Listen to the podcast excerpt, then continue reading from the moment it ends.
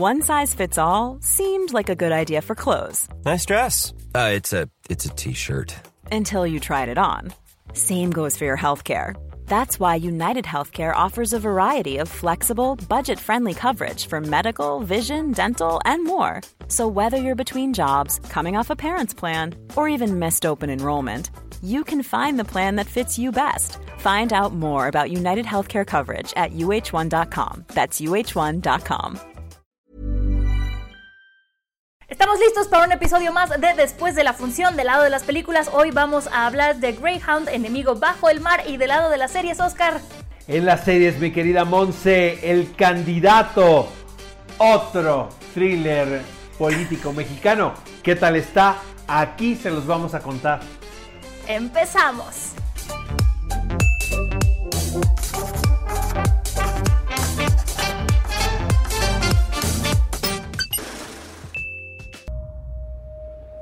Congratulations on your first command at last. I'll always be looking for you, Evie. Even if I'm a thousand miles away.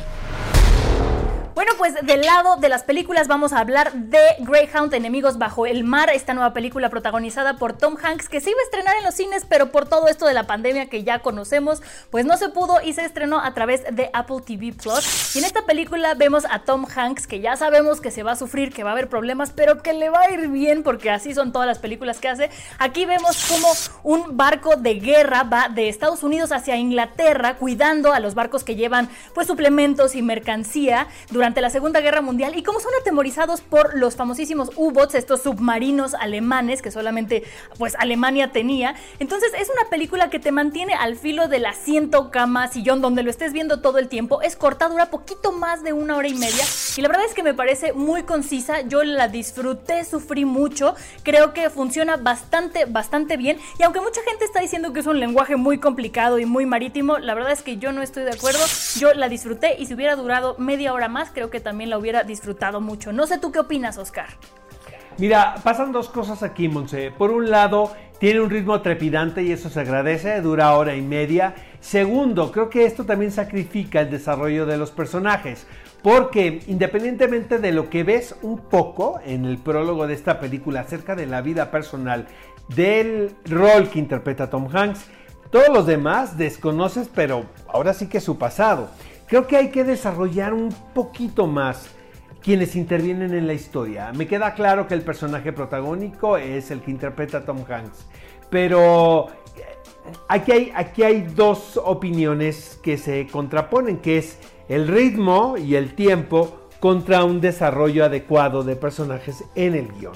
De cualquier manera, la película me pareció muy disfrutable, la pasé muy bien y qué bueno que tenemos la opción de ver una producción con estas características en estos momentos durante la pandemia. Estoy totalmente de acuerdo eh, con eso último tuyo, pero yo sí me encariñé con los personajes, aunque no conocía como todo su background, me parecieron bastante entrañables, no les quiero decir más para no spoilearla, pero creo que sí es una película que deben ver.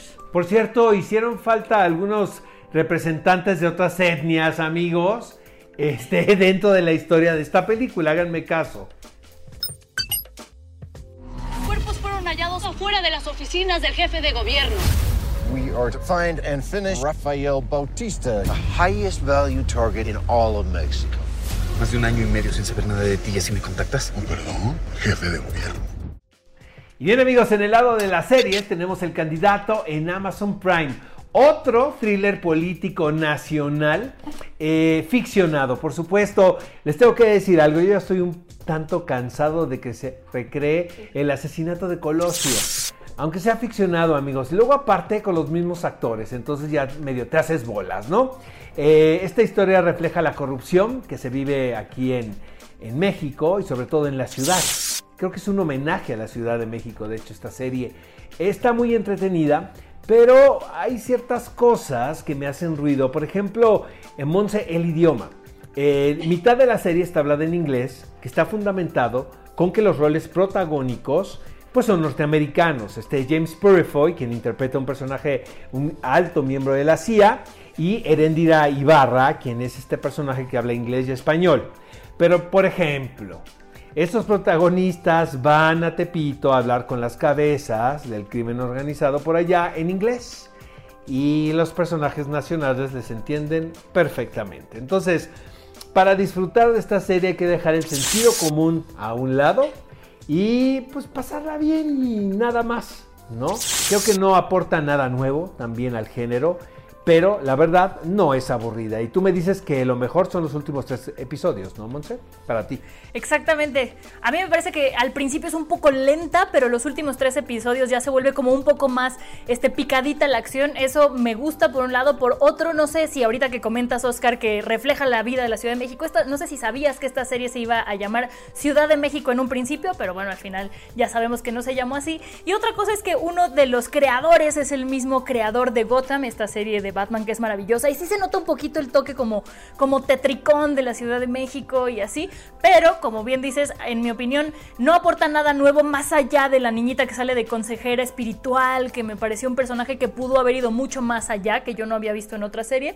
Entonces, es una serie que si les gusta este género, véanla, si no, no les va a aportar nada nuevo, pero tiene una producción muy buena. Sí, la verdad sí, y tampoco es aburrida, amigos. Y como bien dice Monse, refleja eh, todo el asunto de la corrupción en distintos niveles económicos, que eso es muy interesante, y en distintos lugares de la Ciudad de México.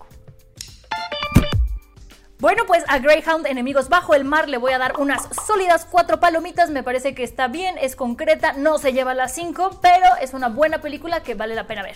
Yo también le voy a dar cuatro palomitas a Greyhound y un jitomatazo. Y esto es porque, ¿dónde está Manuel García Rulfo? Un actor mexicano que supuestamente tiene un papel importante en esta historia. No lo encontré en algún momento. Y en el lado de las series, el candidato, yo le voy a dar tres palomitas porque está entretenida. Eh, y dos jitomatazos. Primero porque ya, por favor, no más thrillers políticos mexicanos.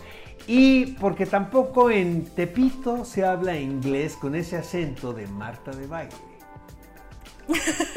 Yo solamente le voy a dar un jitomatazo porque la escena del perro, no voy a decir más si no la han visto, pero la escena del perro me pareció muy fuerte y sí me pareció demasiado choqueante. Creo que grité más yo que la actriz en ese momento, entonces yo le doy un jitomatazo por esa escena.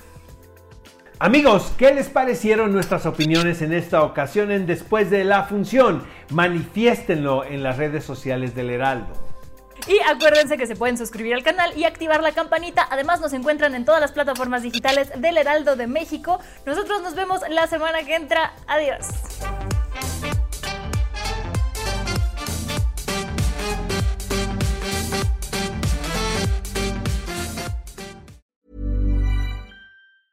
Even when we're on a budget, we still deserve nice things.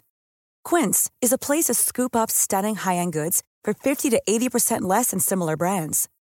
They have buttery soft cashmere sweaters starting at $50, luxurious Italian leather bags, and so much more. Plus, Quince only works with factories that use safe, ethical, and responsible manufacturing. Get the high-end goods you'll love without the high price tag with Quince. Go to quince.com/style for free shipping and 365-day returns.